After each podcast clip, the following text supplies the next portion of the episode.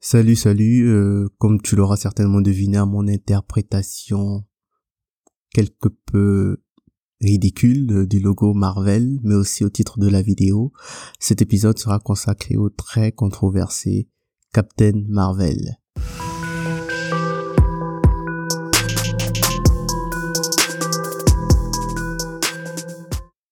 Bienvenue sur Otaku Gaps, le podcast où je discute, analyse et commente des animes, séries, films, euh, jeux vidéo, mangas, comics, etc. qui ont des sujets qui me semblent intéressants. Je disais donc que Captain Marvel est très controversé parce que depuis la sortie du dernier Jedi de la saga Star Wars, aucun autre film n'a créé autant de polémiques entre temps. Euh, je vais donc euh, dans une première partie revenir sur certains points qui ont été évoqués autant sur le film que sur l'actrice Brie Larson. Je vais ensuite faire un petit résumé et terminer par une analyse des thèmes et, personnages. Alors, un groupe d'individus, principalement des hommes blancs, se sont insurgés contre les propos soi-disant sexistes de Brie Larson, l'actrice qui joue le rôle de Captain Marvel. Non, Brie Larson ne déteste pas les hommes blancs, et non, Brie Larson n'a pas dit que les hommes blancs ne peuvent pas suivre Captain Marvel.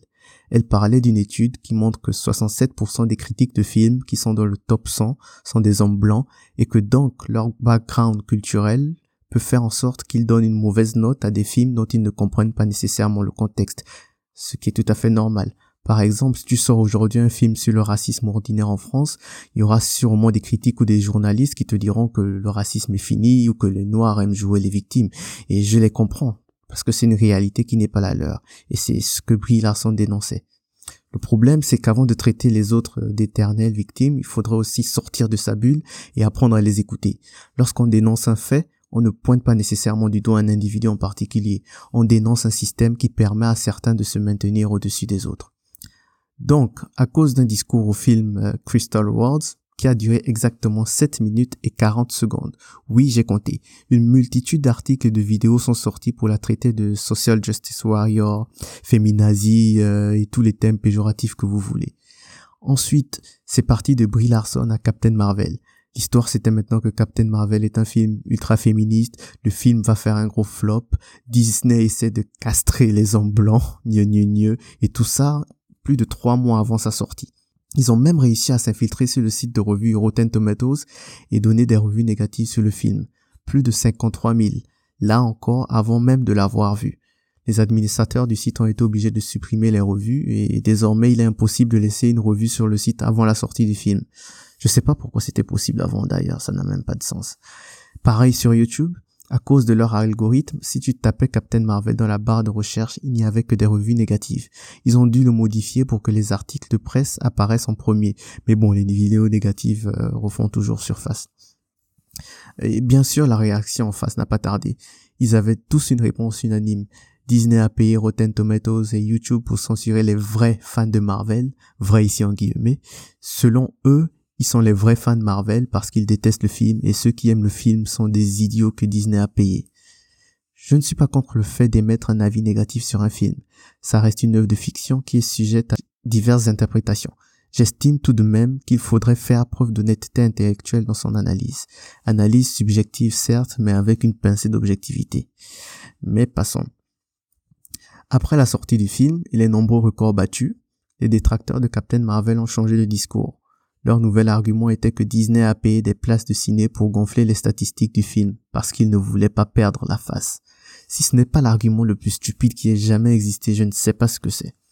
Je vous ai dit qu'ils avaient aussi organisé un boycott du film. Au moment de cet enregistrement, les revenus générés par Captain Marvel dans le monde sont exactement de 1 milliard 9 millions 433 423 dollars. Autant vous dire que ce boycott a bien marché. Ce serait bien qu'il boycotte aussi Endgame et tous les prochains films Marvel. Si ça peut aider à remplir la caisse, on va pas s'en plaindre. Euh, il est donc temps de commencer ma revue. Euh, avant toute chose, il faut savoir que j'ai adoré Captain Marvel. Je pense que ça se voit déjà au, temps de ma voix et à la façon dont je le défends le film. Donc mon avis sera très très biaisé. J'ai suivi le film quatre fois au ciné. Je refuse de débattre avec quiconque dessus. J'aime ce film. Il est l'un des meilleurs films du MCU et il est dans mon top 5. Il n'y a pas à débattre là-dessus. Donc, Captain Marvel est le 21e film du Marvel Cinematic Universe, ou Univers cinématographique Marvel en français. Il vient à la suite d'Ant-Man et Wasp, et de Wasp, et juste avant Avengers 4 Endgame. Il a été réalisé par Anna Boden et Ryan Fleck qui ont produit et réalisé quelques films avant ça, mais aucun vraiment notoire. Marvel aime bien aller chercher des réalisateurs qui n'ont pas nécessairement un gros CV pour apporter de l'originalité à leurs films. Et je trouve que pour le coup, ça a été un très bon choix. Comme euh, personnage, on a Brie Larson, que j'ai connu dans Short Term 12. C'est un magnifique film où elle joue le rôle d'une animatrice de foyer pour jeunes en difficulté. C'est vraiment touchant et je recommande vivement. Ensuite, euh, Jude Law, il est le personnage principal d'une de mes séries préférées, The Young Pop. Allez la suivre, elle est, elle est géniale cette série. On a ensuite euh, Samuel Lee Jackson, que tout le monde connaît, Jimon Honsu, Lee Pace, Lashana Lynch, Gemma Chan, Annette Bening et Clark Gregg. C'est le premier film de studio Marvel avec un super-héros féminin en tête d'affiche, en tête d'affiche.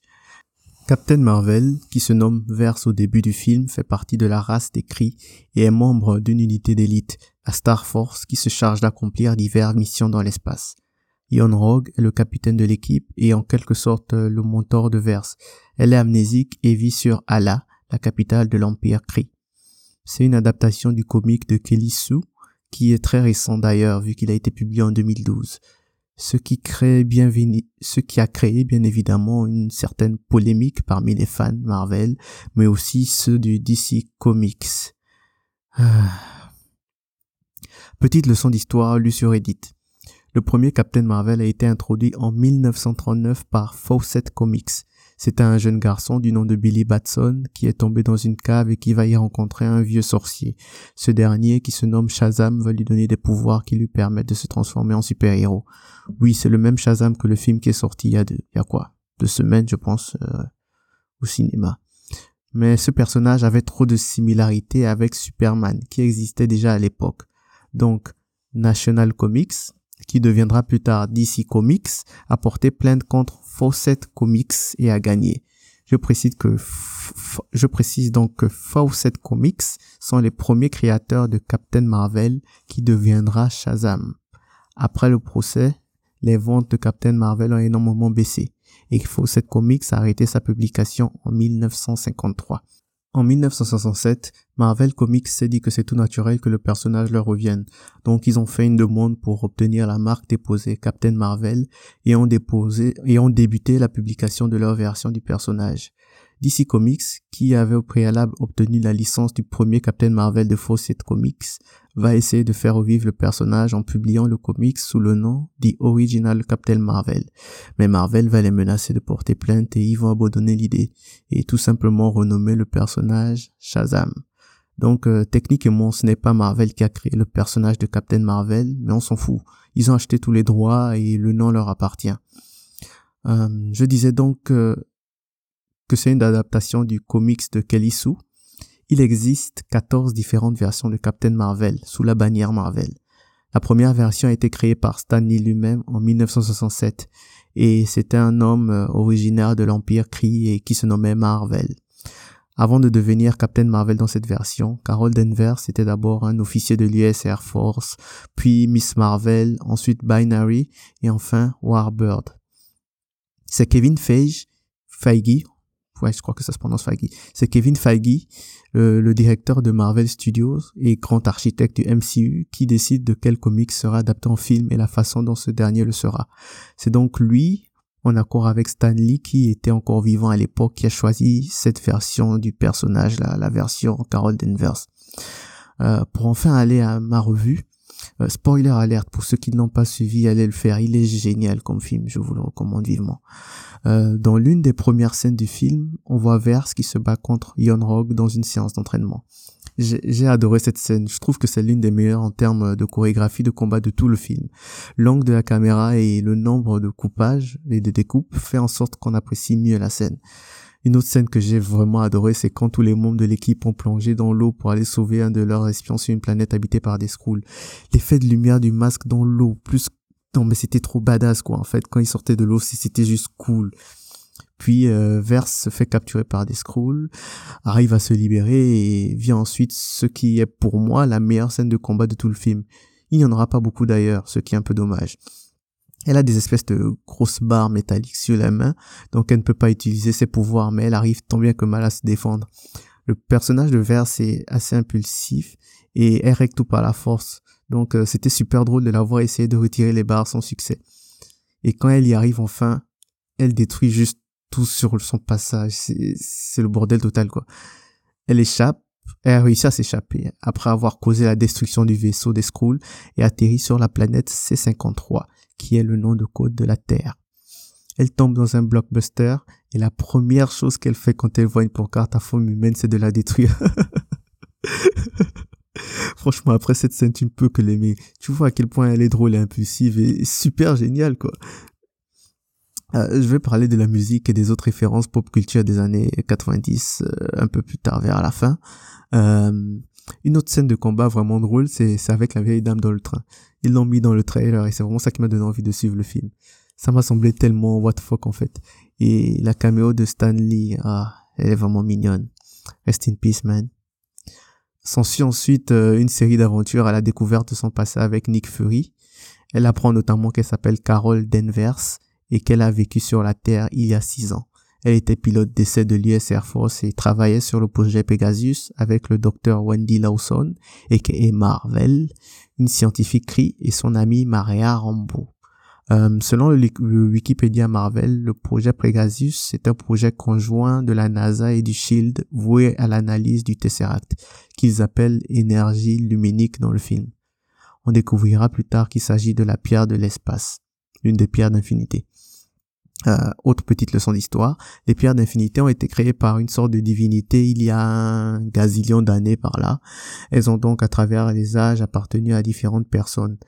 Et lors d'une de ces nombreuses batailles, Odin, roi d'Asgard et dieu de la guerre, mais aussi le père de Thor et Loki, a perdu le Tesseract qui s'est retrouvé sur Terre. Il a ensuite été gardé par des générations de religieux jusqu'à ce qu'il soit retrouvé par Johan Schmidt dans Captain America de First Avenger. On voit vers la fin du film qu'il tombe au fond de l'océan avant que Steve euh, ne crache. Howard Stark, créateur du Shield et occasionnellement père de Tony Stark, a retrouvé euh, le Tesseract au fond de l'eau lors d'une mission de recherche de Captain America.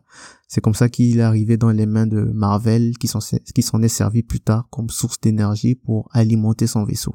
Euh, dans cette série de découvertes, Carol apprend que les Skrulls sont en fait un peuple de réfugiés persécutés par l'Empire Kree qui les pourchasse à travers la galaxie. Elle découvre l'origine de ses pouvoirs et s'embarque dans l'espace avec Fury, Maria et les Skrulls pour euh, retrouver le vaisseau de Marvel. Ils se font capturer par Iron Rogue et son équipe et Carol réussit à se défaire du lavement de cerveau effectué par l'intelligence suprême, ce qui lui permet d'utiliser ses pouvoirs à 100%. Elle devient encore plus badass et détruit tout sur son passage. J'ai pas trop aimé spécialement les scènes de combat à ce moment-là parce que c'est sombre et je voyais rien. Je savais juste qu'elle tapait des gens et je voyais des piou piou piou, mais je savais pas exactement ce qui se passait. Les Skrulls arrivent à s'échapper et Carol est en chute libre dans l'atmosphère. Elle ferme les yeux. Cinq secondes de silence. Elle respire un grand coup et là, wow, elle se met à. Non, j'étais trop content pour elle à ce moment. Elle a poussé un petit cri de joie. C'était trop mignon. J'étais j'étais en extase dans le ciné à ce moment. J'ai voulu sauter. C'était parfait pour moi. C'est tellement parfait. Euh, euh, il y a aussi Ronan je crois oui qui était dans le film. Il lance une série de missiles sur la terre qui sont facilement détournés par Carole bien sûr. Elle est trop badass en fait, vous pouvez pas imaginer à quel point elle est badass. Elle prend tellement son pied qu'elle fonce avec son corps à bras ouverts sur un vaisseau pour le détruire. Et elle crie de joie en plus, c'est génial. C'est la meilleure scène du film. Cette scène, je peux la regarder une centaine de fois. Quand elle plonge sur le vaisseau, c'est parfait. Et prend plaisir à détruire tout sur son passage et, et elle profite à fond de ses pouvoirs. Franchement, c'est... Ah Il n'y a pas de mots pour décrire à quel point c'était jouissif ce moment. Elle finit euh, dans un dernier face-à-face avec euh, Rogue et lui dit qu'elle viendra régler ses comptes plus tard. Ce qui veut dire Captain Marvel 2, Higher, Further, Faster Baby. Euh, c'est un film drôle et touchant. Il raconte une histoire simple mais passionnante. Euh, venons-en à l'analyse de points intéressants ou de critiques émises sur le film. La relation entre Carol et Fury est magnifique. Il y a une telle alchimie entre eux. Tous les deux sont des renégats qui ont la réputation d'être super lourds et font des blagues un peu, un peu limites. Et on y découvre un Fury qui est jeune, décontracté et super drôle. Bien loin du Fury euh, dont nous a habitués les autres Marvel. Et Goose, que dire de Goose, si ce n'est qu'il a rendu ce film spécial? Et euh, oui, il s'agit euh, là d'une très belle représentation de Fury parce que j'ai vu que certains s'étaient plaints. Certes, il a fait l'armée et a été espion dans sa vie, mais découvrir qu'il existe des races extraterrestres beaucoup plus fortes et avancées technologiquement que nous, ça change un homme. En plus euh, de devenir directeur de l'agence militaire la plus puissante de la Terre, ajoute encore ça ajoute un poids, quoi. Et il a aussi appris qu'il ne pouvait plus faire confiance à personne, ce qui a clairement contribué à son changement de comportement dans le reste des films. Donc je trouve tout à fait normal que Fury soit aussi relax dans ce film. Moi j'ai adoré en tout cas, c'était parfait. Hum, j'ai lu aussi que des fans n'étaient pas contents de la façon dont il perd son œil c'est vous qui faites une mauvaise interprétation. Il n'a pas perdu son œil parce qu'il s'est fait griffer par un chat. Il a perdu son œil parce qu'il s'est fait attaquer par un alien super dangereux de la race Flerken. Une fois que tu comprends que Goose est un Flerken et pas un chat, ça change les choses.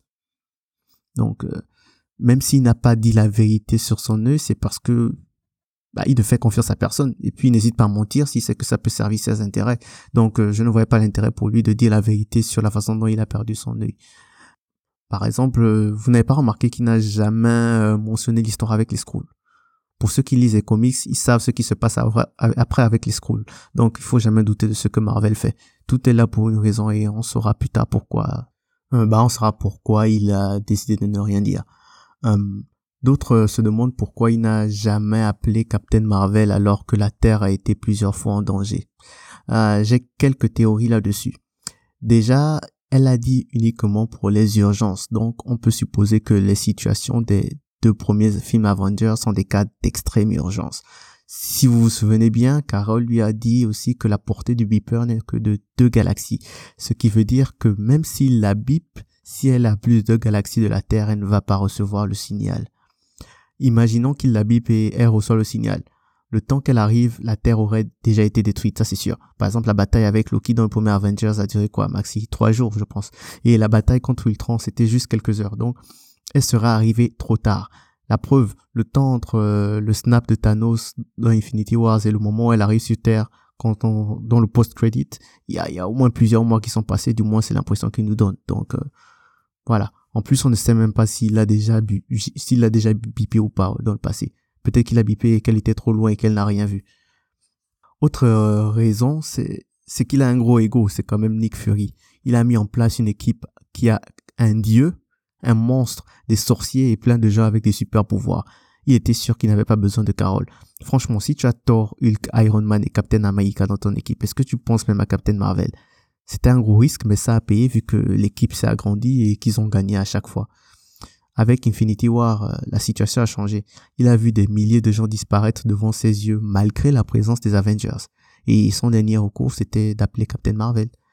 Le débat de savoir aussi qui est le premier Avenger entre Captain Marvel et Captain America, ça n'a pas lieu d'être, franchement. C'est vrai que Fury s'est inspiré d'elle pour euh, le nom Avenger, mais ça veut rien dire. Le film s'appelle Captain America First Avenger. Ça veut déjà tout dire, donc. Faux débat. Euh, autre polémique intéressante, c'est le choix de Marvel pour ce Captain Marvel et pas un autre, notamment euh, Monica Rambeau qui nous a été introduite dans le film.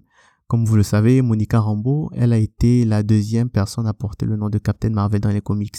Elle joindra les Avengers et deviendra à un moment leur chef. En fait, euh, les gens aiment créer les polémiques où il n'y en a pas. C'est ce qu'on appelle fake woke je suis noir. Donc, bien sûr que j'aurais aimé euh, une Captain Marvel noire, comme dans les comics. Mais c'est une représentation du personnage comme une autre. Marvel décide quel comics à adapter selon le contexte des films. On voit clairement que Monica va jouer un grand rôle dans le futur avec les jeunes Avengers. Sinon, il n'aurait pas passé une bonne partie du film à nous la montrer. Elle dit même qu'elle veut devenir un héros plus tard. Rien ne se fait au hasard chez Marvel. La façon dont Captain Marvel obtient ses pouvoirs ne me dérange absolument pas. Les pouvoirs de Vision et Wanda viennent bien d'une pierre de l'infinité.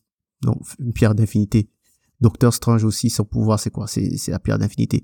Même la technologie de Tony dans les premières Iron Man, on voit que ça vient de la pierre de l'espace. Donc je vois pas trop c'est quoi le problème avec ses pouvoirs. Euh, le reproche principal fait à Captain Marvel, c'est sur ça justement que non, c'est ses pouvoirs, euh, elle est trop forte, etc. Et je comprends l'inquiétude de beaucoup. Déjà, c'est difficile d'évaluer la force de qui que ce soit en se basant sur l'interprétation des films. Parce que sinon, logiquement, quand tu vois Thor, si on suppose sa force, à lui seul, il aurait pu euh, se débarrasser de Thanos. Même Doctor Strange aurait pu. Mais bon, ce ne serait pas intéressant. Et peu importe euh, leur pouvoir dans les comics ou le niveau qu'on leur donne, si on, se base uniquement sur les films pour faire une évaluation, euh, c'est difficile, c'est vraiment difficile. Parce que dans certains films, ils sont forts et dans d'autres, ils sont faibles. C'est, des scénarios et c'est comme ça. Et elle n'est pas la version féminine de Superman. Sa faiblesse, comme celle de tous les autres héros qui sont forts physiquement, c'est qu'ils sont faibles contre la magie. Wanda et Doctor Strange sont les plus forts si on se base sur ce principe parce que ils maîtrisent des pouvoirs plus cosmiques. Thor, c'est un dieu, littéralement. Il a survécu à l'énergie d'une étoile, ce qui équivaut à quoi? Des centaines de bombes nucléaires. Il peut détruire des planètes à lui tout seul. Hulk est quasiment indestructible et il n'y a aucune mesure sur sa force physique puisqu'il s'énerve plus il s'énerve, plus il devient fort. Captain America, c'est un super soldat qui ne se fatigue jamais. Spider-Man est encore plus fort que Captain America. Vision est une réincarnation d'une pierre d'infinité. Tous ces personnages ont des pouvoirs et je sais pas pourquoi quand c'est eux, on ne parle pas de Superman ou je sais pas quoi, mais quand c'est Carol, ça y est, c'est un problème. En plus, elle peut pas détruire Thanos à elle tout seule. Si c'était le cas, euh, le film serait fini en 5 minutes euh, à Endgame. Mais c'est 3 heures. Donc ça veut dire que ça fonctionne pas. Euh, un autre truc aussi que les gens disent, c'est que Captain Marvel n'a pas de vrai méchant.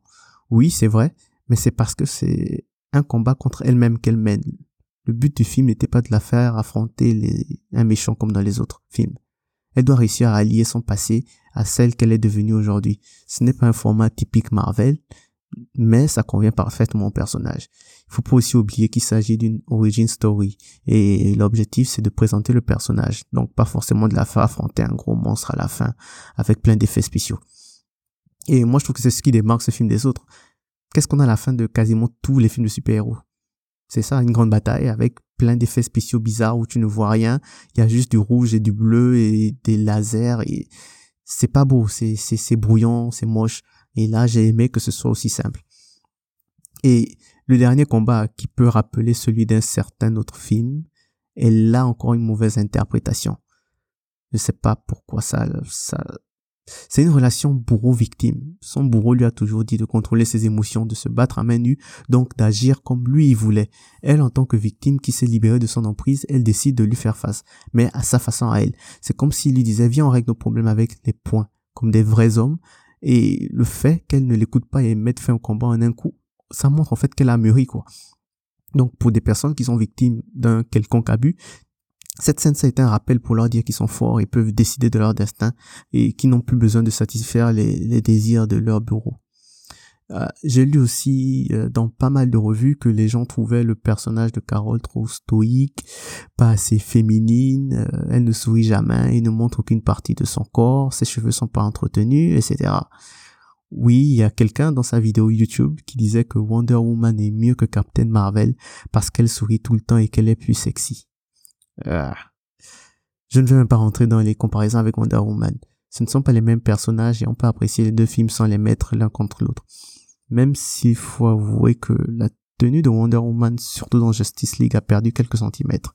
Je ne dis pas que c'est un problème, mais quand on sait que le directeur, c'est un mec, on peut se poser quelques questions. Ceux qui ont suivi le film savent que durant toute sa vie, Carole a toujours entendu « tu ne vas jamais réussir à le faire, ce n'est pas un sport de fille » tu n'en es pas capable, etc. À partir de là, on peut comprendre d'où vient son fort caractère. À chaque fois qu'elle voulait faire un truc, on lui disait qu'elle ne pouvait pas le faire parce que c'est une fille ou parce qu'elle est trop faible et ça la renforçait encore plus dans son envie de le faire. Est-ce là un message féministe du film? Oui. Et alors? Je trouve que c'est un bon message. Je ne suis pas une femme, mais je me suis tout autant, tout autant senti touché. C'est un message qui pousse à la persévérance face à l'adversité. En plus, ça décrit une réalité qui existe toujours aujourd'hui. Et elle ne sourit pas parce qu'elle n'en a pas envie.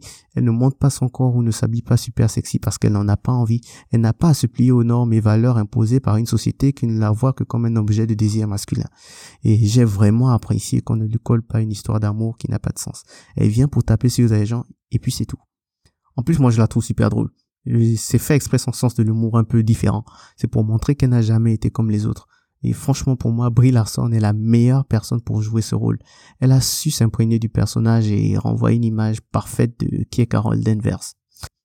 J'ai aussi adoré les scrolls. Franchement, comme avec Goose, c'était une addition parfaite euh, au casting du film. Super, euh, surtout le personnage de Talos, parfait. L'acteur qui a, fait Talos, il a bien joué, c'était bien. Les, les, sentiments et les expressions et tout, c'était parfait. Et d'autres références euh, que le film a eu, c'était à Top Gun et Pulp Fiction. Et puis la musique était parfaite. Nirvana, c'est le meilleur groupe de rock. Il n'y a pas de débat là-dessus non plus. Et voilà, donc c'est tout pour cette revue de Captain Marvel. Je me suis jamais senti aussi proche d'un personnage comme je le suis avec Captain Marvel. Franchement, c'est, je, l'adore. Rien qu'en tant que super-héros et en tant que personne, j'aime l'ensemble. Et avant elle, j'aimais qui Tony Stark et Stephen Strange parce que voilà, ils sont badass, ils font ce qu'ils veulent et c'est ce que moi j'aime avec elle en fait, c'est parce qu'elle est badass et elle fait ce qu'elle veut. Et voilà. C'est tout pour cet épisode de Taku Gabs. Euh, j'espère pouvoir faire d'autres revues similaires à celle-là dans le futur. À une prochaine peut-être. Et n'oublie pas, prends soin de toi. Ciao ciao.